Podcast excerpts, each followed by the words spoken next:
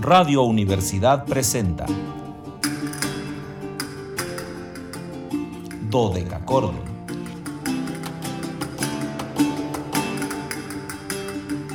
Un programa para encontrarse y reencontrarse con los autores y composiciones de la antigüedad, el medioevo, el renacimiento y el barroco.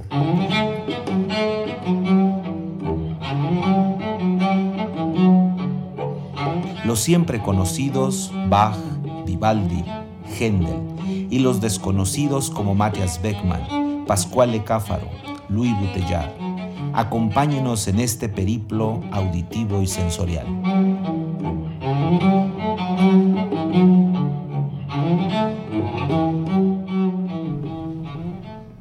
De la Universidad Autónoma de San Luis Potosí marca las 13 horas con 2 minutos, una de la tarde con 2 minutos. ¿Cálidas? No, bueno, hoy que les digo, no, están menos cálidas que ayer. Hoy están ligeramente más frescas que ayer, pero siguen siendo primaverales, antiguas y sonoras tardes, estimados radioescuchas.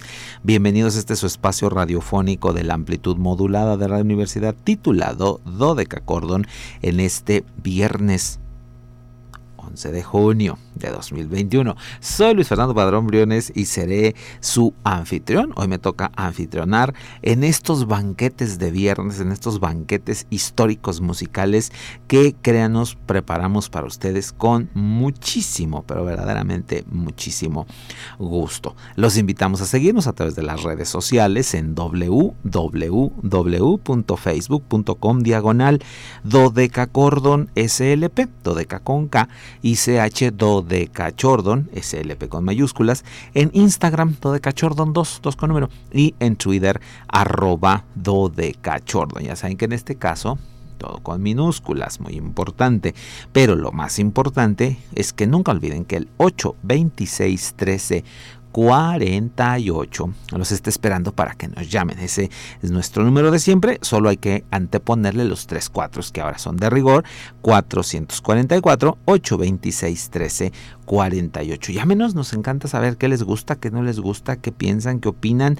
Todo es muy importante para nosotros. Y importante para mí también es agradecerle a Anabelita su compañía aquí en la cabina y agradecerle a la licenciada Anabel Zavala su eh, operación, su parte técnica en los controles, que pues si no le puncha el botoncito, pues, pues no salimos al aire, ¿verdad? Entonces, esa labor también se la agradezco profundamente a la licenciada Zavala.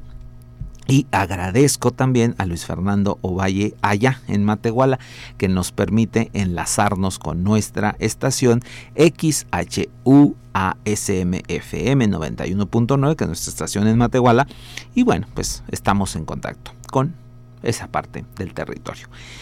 Y ya saben que es viernes, viernes de invitado, viernes de podcast. Hoy nos quedamos guardados en la nube, estamos ahí con los programas quienes nos quieran escuchar. Solamente hay que entrar a este conocido servidor de audio, que no vamos a decir el nombre porque no nos paga el comercial, eh, que es verdecito y que empieza con ese. Ahí nada más tecleen Dodecachordon y les van a aparecer nuestros programas de viernes. Ya tenemos una buena cantidad ahí guardados. Entonces síganos, escúchenos. Este, si les gustó la música, pues pueden volverla a escuchar.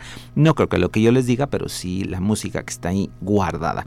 Saludo a los fieles de siempre. Remy ya está ahí, Remy Mars, por lo que la saludo efusivamente. Saludo también a la doctora eh, Tere Rosales. Espero que Carmelita nos esté escuchando desde Santa María del Río. Y a todos los queridos amigos que nos sintonizan, pues espero que estén todos ahí presentes.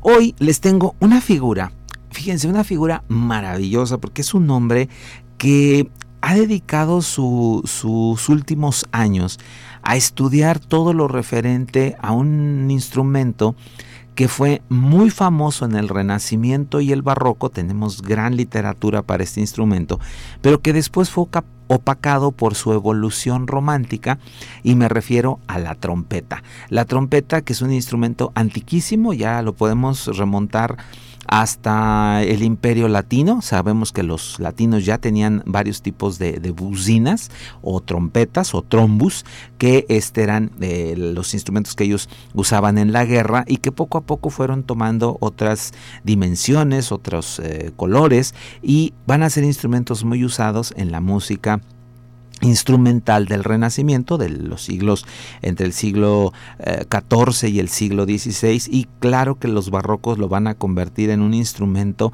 de muy alto virtuosismo, pero verdaderamente muy alto virtuosismo, y solo me gustaría aclararles que la diferencia entre la trompeta antigua, vamos a llamarla en general, que vamos a llamarla trompeta barroca, y la trompeta romántica o moderna, es que si ustedes la ven a detalle y se fijan, tiene unos botoncitos, nosotros le llamamos pistones, esos pistones solo las tienen las trompetas modernas, las trompetas antiguas no, y por lo tanto todo el trabajo de, afinación, de, proyección del sonido, etcétera, lo tiene que conseguir el artista a través de sus labios. O sea, tiene que ir eh, empujando los labios con más fuerza, con menos fuerza, para conseguir toda la escala cromática que es capaz la trompeta. Mm, no quiero eh, disminuir el trabajo de la trompeta, pero eh, básicamente es un pabellón de proyección de sonido. O sea, el trompetista ya entonó la nota y la sopla y el, pabellón lo único que hace es dimensionar ese sonido, ¿no? Entonces nuestro invitado del día de hoy, que es el gran maestro italiano Giuseppe Frau, pues es uno de los grandes intérpretes de este instrumento. Ya saben que la condición de los invitados de viernes es que no sabemos tantos datos de ellos, no sabemos si nacieron este día. Hemos roto esta, esta línea solamente en dos ocasiones porque coincidió con dos muy jóvenes intérpretes eh, que estaban en ese día viernes, que fue Jean Rondeau y hace una semana la gran Cecilia Bartoli. Hoy eh, lo único que puedo decirles es que Giuseppe nació en 1969 en Cagliari, en Italia, y él comenzó estudios musicales ahí, en el Conservatorio Giovanni Pierluida Palestrina, en su misma localidad, en Cagliari, donde se va a graduar con calificaciones de excelente en 1990 a los 20 años. A los 20 años él obtiene un diploma de excelencia, sale con las más altas calificaciones, y a partir de ahí eh, comenzó a tomar muchos cursos de de especialización todavía en trompeta romántica, principalmente con, el maestro Stohausen, eh, con Martin Stohausen, con eh, que es una de las grandes leyendas de la trompeta francesa, con eh, Sandro Berzari en Italia y el trabajar con estos maestros en algún momento, pues vino esta pregunta de cuándo nace nuestro instrumento, eh, cómo es su evolución, qué cambios tenemos, etcétera, etcétera. Y esta curiosidad lo llevó primero a tomar un curso que se llamaba Historia y Enseñanza de la Música, esto en la Facultad de Música de Musicología de Cremona. Y ahí pues claro que descubrió la trompeta natural, eh, tuvo curiosidad por ella, se hizo los trámites para ingresar a la Escola Cantorum Basiliensis en, en Suiza y encontrarse con las dos leyendas más importantes de la trompeta histórica, la trompeta natural, con la leyenda eh, Edward Tarr, el, este norteamericano que vivió prácticamente toda su vida en Europa, una leyenda que la perdimos hace apenas un año, en el 2020 falleció el maestro Tarr a una edad eh, suficiente y dejando muchísimos eh, alumnos, y ahí también pues con el segundo maestro de la Escuela Cantorum, que es mm, Jean-François Madov, también una leyenda, este es, decir que es la leyenda viva de la trompeta natural, ellos van a ser los maestros de, eh, de, nuestro invitado del día de hoy, Giuseppe Frau, que por supuesto, ya ni les digo con qué orquestas ha tocado porque sería verdaderamente ocioso. Ha estado con todas las grandes orquestas barrocas.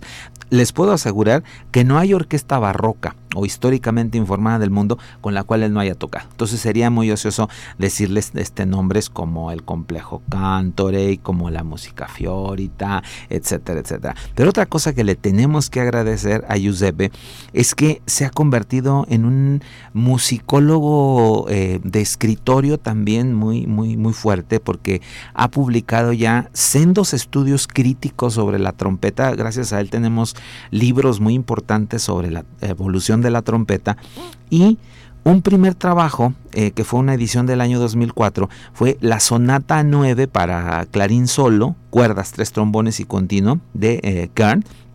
Una obra muy interesante que él hace todo el estudio crítico y la impresión de la, de la obra. Hoy vamos a disfrutar a este gran, gran maestro con tres momentos musicales.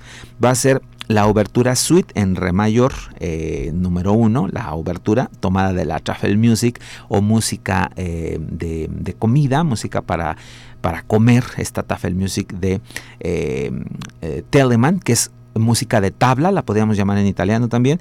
Luego vamos a escuchar el concierto en re mayor para violín, cello, trompeta y cuerdas, TW 53, también de Telemann. Y vamos a concluir escuchando el concierto Brandenburgo número 2. Vamos a quedarnos entonces con la figura del gran maestro Giuseppe Frau.